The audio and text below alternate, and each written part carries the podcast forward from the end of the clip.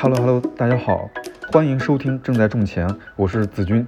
因为我相信啊，每个人都可以通过合理的规划生活和财务，达到更富有、更睿智、更快乐、更自由的境界。所以，我们这档节目主要是关注那些通过自己的方式合理规划财务、自由生活的人，并且会分享一些他们的经验和方法，帮助大家实现工作和生活的自由乃至财务的自由。希望对你会有所启发。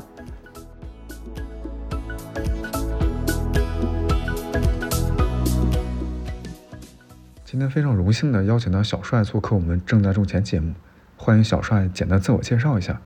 Hello Hello，正在种钱的朋友们，大家好，我是小帅，我现在在美国亚特兰大，我自己也有两档播客，也是因为播客跟子君认识的，有一个叫 Buy Borrow Die，专注搞钱的播客，自己还有另一个播客叫佐治亚小帅，佐治亚就是佐治亚州嘛，经常也会聊一些房地产啊、投资啊，对搞钱非常有热情的。华人一起讨论，是的，当时发现我和小帅的一些思路是一样的，比如会觉得中文互联网上讲证券投资和理财的还是不少的，但是围绕我们普通人的金钱观和财务规划的内容相对较少，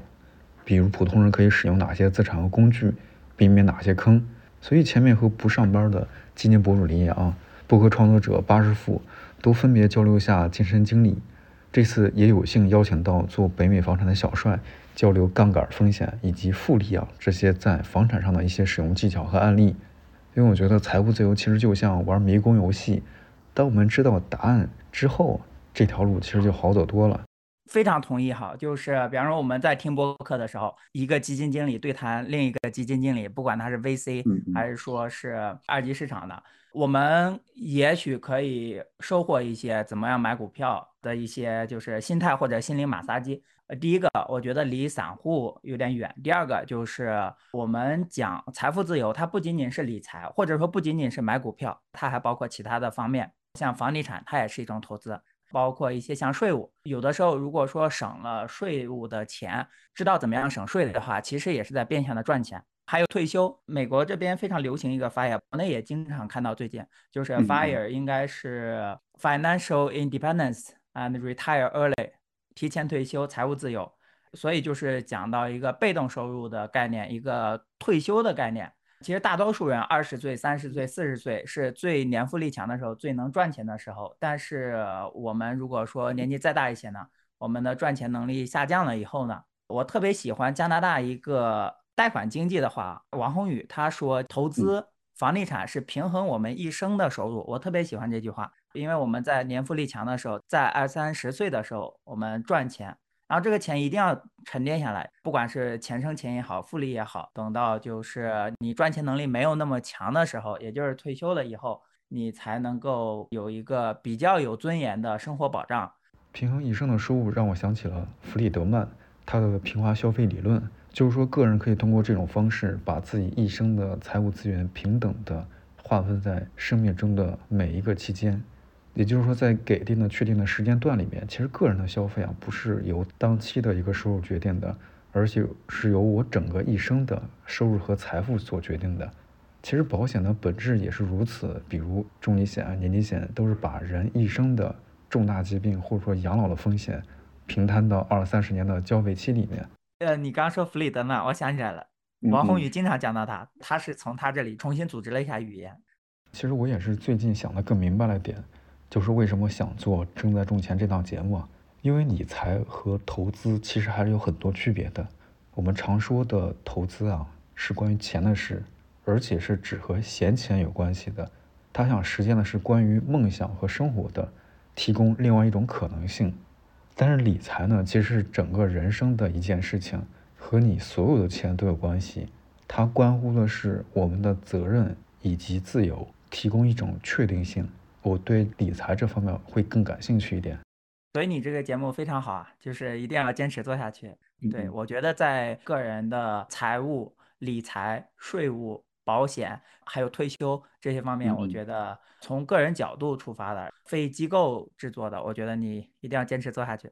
对，不是我们回到小帅个人的经历上，我还是挺好奇，就是小帅啊，你是怎么走上房产投资这条路的？然后我们可以简单说说工作经历吧。工作就很简单，我就是一个打工人，然后在科技公司里面，如果你是受雇的话，呃，有雇主的话就叫 W two，所以我就是一个 W two 工作。我其实投资很晚了，二零二一年才开始。我之前因为在湾区，然后湾区房子非常贵，虽然比起北上广可能未必比得上，但是湾区一个房子一个 million 两个 million，就是我在的时候，那个时候也是很夸张了。所以以当时我的工作，从来没有想过说要买房子，不管是自己住的房子还是投资的房子。后来我搬到亚特兰大的时候，发现哎这边的房子好像价格还可以。当时有两个事情，第一个就是我一个朋友告诉我，这边你首付三点五就可以买。然后我当时看了一下亚特兰，百分之三点五。当然这是你自住的房子，不是说你要买来投资的房子。美国在这方面区分的是很严格的，我待会可以展开一下。我就先说这个自住的房子。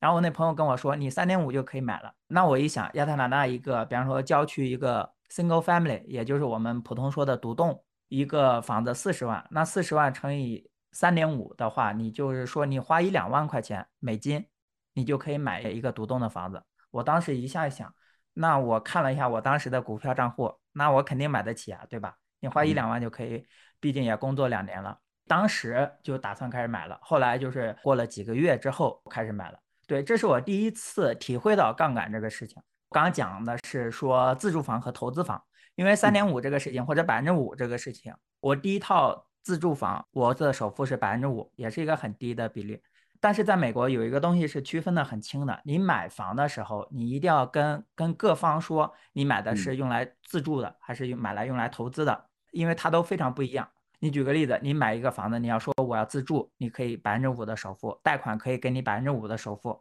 但是如果你说买来投资的，就是专门我买来我要找租客，他们付我房租出租的，贷款是要求你至少百分之二十，或者说百分之二十五的首付。所以你看。为什么呢？因为贷款需要你多放钱在里面，因为怕你跑路嘛。如果说房市大跌的话，很多人一看，哎，自己这个房产价值还不如贷款的钱。我四十万买的房子，借了三十万，然后结果现在房子市值是十五万，投资人可能说了，那算球吧，那我 不还了。银行为了避免这种事情，他会希望你放越来越多自己的 money 在里面，这样的话，让你对这个房子更加难以抛弃嘛。保险也是，因为在美国买房子，你一定要自己照顾保险。如果你是自己住在里面的，你要买自住房的保险；如果是租客在里面，你要买出租房的房东保险，也要要求租客买租客保险。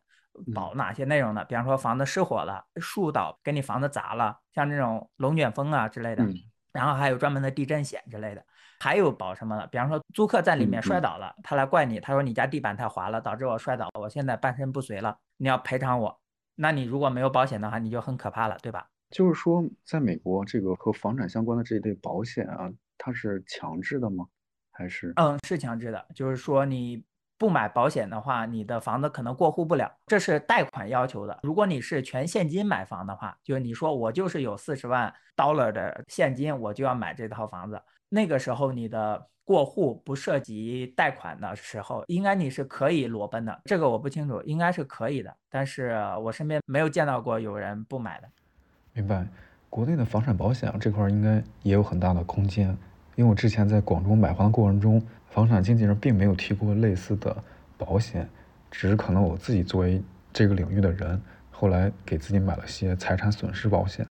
贷款他强制你买保险的原因是，比方说你房子被烧了，你还想不想还贷？从你的角度，你心想我房子都被烧了，我还还个屁的贷款？就是你还找我来周扒皮？所以呢，就是从银行的角度，从贷款的角度，他心想，如果你用来投资的房子被烧了，你没有收入，你肯定还不起了，那么就是需要有这么一个保险，把他剩下的房贷给付了，对吧？至少他不亏太多。所以他们强制买保险也是有理由的。也就是说，我们在购买自住房的过程中，有什么事情影响了我们的选择？当时我收听一个 YouTuber 叫橘子说房产，当然我那个左家小帅后来还追星成功了。在第二季有一期去采访了他，他是做了很久的 YouTube，讲的非常清晰。我把他的视频全部给过了一遍，可能几十个、上百个小时，写了一个六七十页的笔记。如果大家有需要，我看怎么样发给大家。把那个几十页的在美国买房的那个笔记我给做了。我觉得房产最美妙的地方如果你问我，我是一个喜欢股票的人，还是一个喜欢房产的人，我会告诉你是 one hundred percent 百分之百房地产的人。啊，我现在就是股票已经越来越少，有时候公司发些股票，我也会很快卖掉。我是基本上都放在房产上面。房产比起股票的话，它有两个优势，一个是杠杆的优势，一个是税务的优势。杠杆的优势，比方说我们刚刚说百分之三点五或者百分之五，但是这是自住房，我们现在不讲自住房，我们就讲投资房。投资房一个房子是百分之二十五的首付，比方说你现在有一个房子，它是四十万，然后你花了十万块钱的首付，银行借给你三十万，你房子将来涨价了呢？你虽然你是百分之二十五的首付，但是你房子增值的那一部分，你获得的是百分之百，这也就是杠杆。就比方说房子从四十万涨到了六十万，那么涨的那个二十万是归谁呢？是百分之二十五归你，百分之七十五归银行吗？No。涨了二十万，全部都归你，因为你房屋的拥有者嘛，你只要三十年或者十五年按时还银行的本金和利息就行了。银行要求的就是他的本金、他的利息。关于你增值或者你降值，其实银行不管的。所以说，你如果房子从四十万涨到五十万，从四十万涨到六十万，那么增值百分之百都是归你的，这就是所谓的杠杆。那你想，如果你的一个房子，比方说五年吧，涨了百分之五十。五年涨了百分之五十，你付了十万，然后五年后四十万变成了六十万，那么就是说你当初花的十万，五年后获得了二十万，对吧？从这个角度算，就是五年翻倍的一个事情，而且五年的百分之五十，我觉得不是一个非常夸张的数字。这样的就是百分之二十五的投入，但是是百分之百的房屋所有权，这也就是说是杠杆的意义。我觉得大多数情况下，房地产的贷款是一种普惠。因为你想哈，大多数人他的一生当中能够找别人，你不管找谁，找朋友、找家里人、找银行，能借到的最大的一笔钱，也就是房贷了。大多数人而言，开企业的他可能借千万、借上亿的，但是很多普通人，我们一生中能借的最多的钱，也就是房贷了。比方说借几十万美金，借呃两百万，就是找银行借两百万，这是我们最多能借的。房贷还有一个好处是在于，比起股市，它的安全性。因为股市的话，我投资，我不知道你投资股票会不会上杠杆，因为我们刚刚一直在讲杠杆嘛，我不知道你有没有上过杠杆 margin，没有。所以说你花一百块钱，然后就买一百块钱的股票。如果你稍微上一些杠杆的话，比方说你上百分之五十的杠杆，你想找银行借百分之五十，资金的安全或者说杠杆的安全是非常大的，就是安全性是非常差的。股票经历很大的波动，比方说短时间内大跌再涨回来，可能在这个过程中就被平仓了。对，但是。房子不存在这个问题，哪怕你房子跌下去，银行不会说强行要求你把你房子收回去，银行只会说只要你三十年内每个月正常朝我付房贷本金和利息，我们当时约定的那个钱，房子涨跌我不管，这就是安全性。所以对于那些有坚持心的人，说房子一定会涨回来的，对于这种人，他只要坚持住。或者说他手里有较多的现金流，可以应付房子下，即使市场不好的时候，他只要挺过去就可以了，不会说存在这种房子被收、像股票平仓这种事情。所以这是它的安全性。所以我觉得长期大额跟安全性的杠杆的话，房贷是一个好的项目。但是我都是在讲这边的，完全不是在说国内的买房的情况。对，这是一个杠杆的优势，还有一个就是税务的优势。国内很多人我们也会把房子租出去。美国的，如果你是一个投资房，你的利息、你的修马桶的钱、你的这些开车去看房的钱，这些钱全部可以作为 expense，也就是花费来去抵税。所以说，你出租房的话，你修马桶其实等于是免费的，因为这个钱会抵税抵掉。修家电这些钱都可以抵税抵掉，因为是正常的投资花费。所以你是投资花费的话，要到时候报税的时候用你的收入减你的花费。比方说，你一年收入了三万，发现你的房贷、你的这个修马桶杂七杂八的回起来也是三万块钱了，那就相当于 OK，那就说你的 profit 是零，它也就没有办法在这方面收税了，所以这就是一个税务的优势。对对，听咱们这么说，其实我感觉还是挺有意思的，因为像股票、基金这类金融资产，有时候就像一串数字，但是房产这类不动产，其实和当地的历史文化、人文风情等这些。情感属性都会有关系，所以有机会我也挺想试试那些我感兴趣的一些海外的房产的。你说这个我还挺有感触的。我之前在湾区没有买房的两个原因，一个是房价太高，根本不敢想；第二个就是因为湾区的股票投资的气氛非常的浓，你走几步路过一家公司，它就是上市公司；路过一家公司，它就是上市公司。就硅谷的上市公司实在太多了，所以大家朋友们平时吃饭啊、玩呢，也会讲，哎，股票怎么样，买哪个股票之类的。然后到亚特兰大这边就非常不一样，大家就在想，在哪个区域买房，经纪人好，然后哪个装修师傅厉害。所以就是在美国不同区域之间的这种文化也是有区别的。就是不同区域的它一个谈资或者说社交货币形成了一种氛围。也会对我们造成这种不一样的选择，是这样。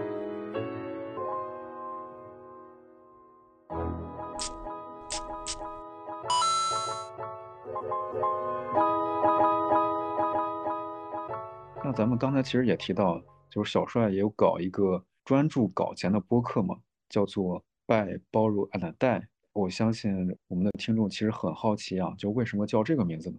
可以方便解释一下吗？OK OK，其实这 buy borrow die 买借死，这是一个美国比较流行的一个税务策略。其实它本质是一个税务策略，我把它语义给延伸了一下哈。它本质是一个税务策略，就是说你买了一个资产，你在二月的某一天花两万块钱买了一个苹果股票，从两万块钱变成了两百万，六十年变成了两百万，六十年一百倍。也没有很夸张哈，你的股票要给你的孩子，那么你孩子要交税嘛？你孩子除了遗产税之外，他是不用交增值税的。就是说，他接到手的时间，那个市值是两百万，他将来如果说卖了，他没有你持有那么久，他二百一十万就卖了，那他只要对二百一十万到二百万之间的这个增值负责交税。嗯，两万到两百万之间的税就属于你这个人死税消的这个情况，这是一个策略，很多人都在使用。然后我把它引申一下，buy borrow die，buy 就是我们买好的资产，因为我们就是不管是买房子买股票，我们选好的资产。borrow 还有一个同义词，other people's money，借别人的钱，借银行的钱也是别人的钱，周围的人的钱也是别人的钱。你要 borrow other people's money，并且是 cheap other people's money，因为你的资金的成本对于你投资来讲非常重要，因为我们讲投资的杠杆。因为如果你的杠杆非常贵的话，每年还银行百分之八，你自己的投资收益才百分之五，你肯定不干这事儿。但是如果你自己的收入投资收益有百分之十五，你还银行百分之五，你可能就非常乐意，对吧？对，你会说这种钱越多越好，因为你稳定能赚百分之十五，然后稳定只需要还百分之五，你会觉得哦，cheap other people's money，多多益善。大我把它延伸了一下，就是我们后浪长期持有。直到死未必是持有到死，可能你一个房子持有了十年或者十五年，但是对于不动产来讲，你肯定是不要动它，比较容易收获。是的，其实除了大公司活用杠杆之外，对于我们普通人来说，房产和保险基本上就是唯二可以使用的杠杆了。之前其实就听到鸠摩小虾米说有几件事情啊，对人的一生特别重要。其实比什么行业报告、元宇宙、工作进度、年度总结之类的都要重要的多。这两件事其实就是买房以及买保险。比如说买房买对了，可以少哼哧哼哧工作很多年；保险如果决策做对了，可以避免哼哧哼哧工作很多年的钱一次性全部还回去。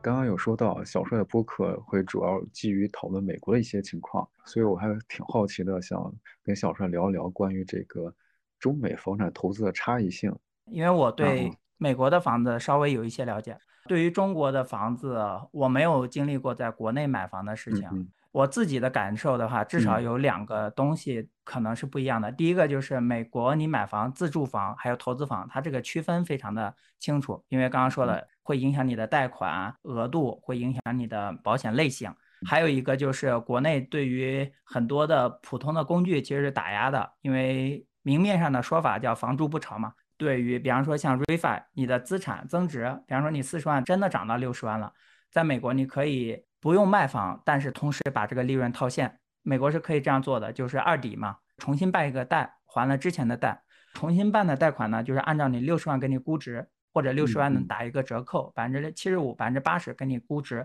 之后，把你的增值部分的开销的，把现金返还给你。所以说你就相当于没有卖房的情况下，房子还是你的，你把这部分利润套现了。将来如果涨到一百万，你再重新做一次。但是这种二抵在国内的话，你是我当时做过 research，是二抵的钱不可以用来买房，你可以把房子做抵押，借钱去开公司，但是你不可以重继续买房。当然，国内也就是下有对策了。或者说，我们就单独考虑小帅在做这个北美房产投资的过程中，还有哪些会觉得特别有特色的一些地方？啊，还有一个地方就是税务，我们大家都需要，每个人都需要为自己的税务来负责任，所以就会有很多研究，怎么样去保护自己的合理的避税的渠道。我们平时自己之间也会研究，所以也就生出了很多的叫 house hack。house hack 就是说你有一些奇门巧技。有一些骚操作，避免税务。呃，举个例子，美国的，如果你是一个自住房，个人是有二十五的免税额度的，就是说你的房子四十万的时候你买了，将来你搬家了，你卖房了，它这个房子已经变成了六十五万，那么你这个二十五万的收入或者说盈利是不需要交税的。如果你夫妻，那么就是五十万。所以说，如果你这个四十万房子，你现在咱举个例子，你。一个房子从四十万涨到了一百万，你过去一直住在里面，然后从四十万涨到了一百万，现在你们夫妻两个人要搬家了，要去另一个城市了，你把这个房子卖掉，那么你盈利了多少？你盈利了六十万，一百万减四十万，那么你其中的六十万中的五十万是不需要交税的，然后你只需要为十万的盈利负责，所以说这就会导致很多人他们会频繁的搬家，当然这是有限制的，就是说你过去五年至少要有两年。住在里面，所以很多 house hacker 他们会每两年搬一次家，每两年搬一次家，因为他可以利用这种税收的优惠。因为如果你五十万照百分之三十交税的话，就十五万。呃，按照百分之三十交税的话就十五万，按照百分之十五交税的话也就也也是七八万。所以说就是这么一个逻辑。当然这只是 house hack 的一种，还有一些，比方说我之前采访了一个 financial planner，他是另一个 house hacker 的方式，他是买 duplex 或者 triplex。这个东西是什么？就是我们平常所见的那个联排，联排它是一个贷款，它有几个门，看起来是不同的家庭，但是在产权上它是属于同一个家庭。那么这样有一个好什么好处呢？假如说你买了一个 triplex，就是说三个房子连成一个排，然后每个里面都是三室一厅住进去了，那么你就是以自住房的贷款来买，那你就是百分之五的首付，但是呢，你把剩下两个又出租了。因为是三个门嘛，但是你买的时候是按自住房的贷款来买，但是其实你这个出租的时候，两个门户可能把你整个贷款都给包了，所以说这是另一种优势。这个本质上是利用自住房贷款的杠杆低的优势，这种就是 house hack。还有一些低成本，像零首付的一些买房策略，就是我们想买房，你。百分之五你也得付一些首付吧？No，你是可以零首付的。是怎么说呢？就比方说，你可以把房东当做 owner。我们通常买房是找银行借钱付给房东，然后我们拿到房子。其实你也可以找房东借钱。比方说，房东这个房子他已经贷款还清了，他准备走了，你跟他说，你说我可以给你稍微高一些的价格，跟稍微比银行高一些的利率，但是我没有首付给你。你要是愿意的话，我可以给你一个七年的 term。我每年把你当做银行，我每年给你付钱，我每个月给你付钱，我就不付银行，不找银行了，我就找你，我每个月给你钱，你把房子卖给我，然后把房子过户。有些房东是愿意这么做的。从你的角度，你虽然房价高了，然后每个月利率高了，但是你没有付首付的话，这是你的优势，对吧？对于房东，他为什么愿意呢？因为他如果卖房的话，他今年就有一个六十万的收入。他今年的就是报税的税基很高，但是如果你把这个钱分摊到七年，分摊到五年，那么他的那个被收税的部分就少了。所以说，就是对于有些房东，他也是愿意这么做的。所以说，就是这种 house hack 其实有很多的玩法，或者说 creative 贷款，它有很多的玩法。那像刚才比如说提到的房东啊，基于我们零首付这种，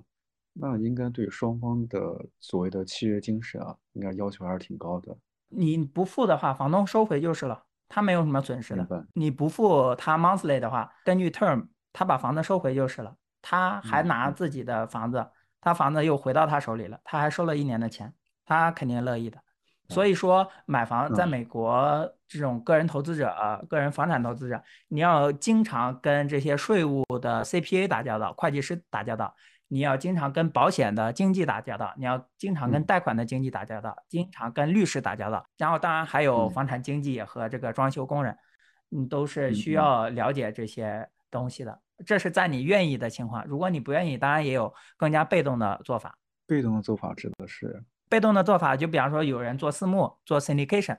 那么你把钱二十万投给他了，他帮你看房，帮你买房，因为他的项目比较大，他比方说他买一栋楼，里面有三百个 apartments，他五年把本金和盈利都给你，当然你的 return 就不如你自己做的高，好就好在你是不用操心的，然后还有一些你可以买上市的 REITs，这个国内我看到也有了，国内是公募的 REITs。是二零二一年才开始落地的，投资的也都是大型房地产或者说基建项目，比如收费公路、产业园、仓储物流或者说污水处理之类的。所以收入主要来自于高速公路收费，包括物业租赁、物业管理、车位管理之类的。对，美国有很多上市的 REITs，有很多年的历史，你可以看它的过去的 track record，你可以看它过去的业绩，选择买它。像 REITs，、像黑石，或者说一些其他的房产的 REITs，，他们做了很多年，有的专攻医疗的，有的专攻，比方说医院的土地，专攻一些，比方说卖场，有的专攻一些就是住宅，然后有些专门做那个，比方说 data center 也会作为 REITs，，就各种各样的。买 REITs 就更接近于买股票了，所以就讲到投资不可能三角嘛，要这个安全、收益、流动性。所以就是像 REITs 和你这种个人投资，就是在光谱的两端，你牺牲了一个，获得了另一个。自己做的那个房产投资那一块，我感觉还是会挺有意思的，因为它听上去其实也是一个涉及到多学科、多领域吧，比如说法务、财务，甚至刚刚提到就是和装修相关的。对，而且做长租、做中租、做短租也都非常不一样。有长租就是你买一个房子跟人签一年合约，明年续约，在后年续约。像短租的话就做 M B B，M B B 的 monthly 的 return 是比长租要高很多的，可能是两倍，可能是三倍。如果你做得好的话，当然你也可以找 P M 帮你做，那样的话它的收费也是比长租的 P M property manager 资产经理他们的这个扣点也要高很多的，佣金也要高很多的。像中租，美国还有中租的形式，可能很多数字游民他比较熟悉。呃，美国这边中租主要是租给医院的那些护士，他们旅行护士在一个地方，比方说到这个地方，他来这个医院工作了半年，然后就换到另一个医院了，然后他在这里面租六个月，他可以租金付的比长租要高一些。中租如果你周围有好的资源的话，不管是学校还是说呃医院，可能也是一个不错的渠道。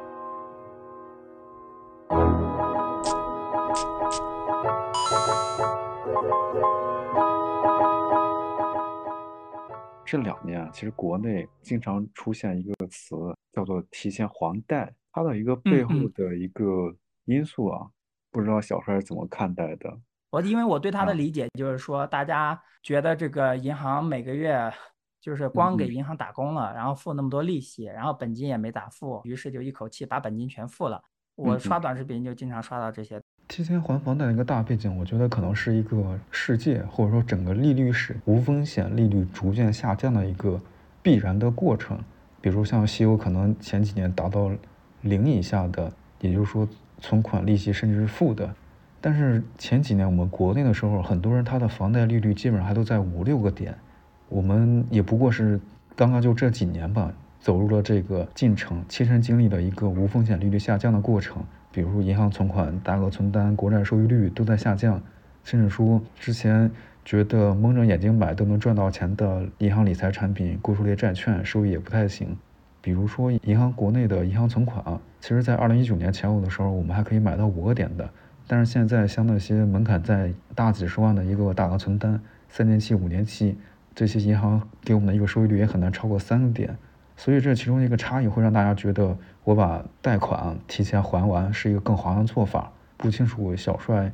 站在北美商场的角度会怎么看待这种提前还房贷的状况。其实，在北美哈，不光是美国，加拿大也有这种情况，就是美国跟加拿大的买房系统就是非常的接近，在北美也会提到提前还贷这个事情。先说你刚刚说的事情，就是说咱假设一个理想的情况。我现在能够从世界上所有人借所有的钱，我想借多少借多少，他的利息是百分之三，我还他的利息是百分之三。还有一群人，他来找我借钱，利息是百分之四，然后两者都是稳定的。我肯定是希望这种钱越多越好，因为我毫无风险，有百分之一的利息差，对吧？我就躺着赚钱，我希望这个钱别说一百万、一千万，我希望越多越好。这也是我回到刚刚讲的，就是杠杆的成本。其实，在美国有提前还贷的事情，但是跟国内的情况可能不太一样。美国我们通常如果说我决定提前还贷，也就是说银行首先是允许的，并且没有罚款的。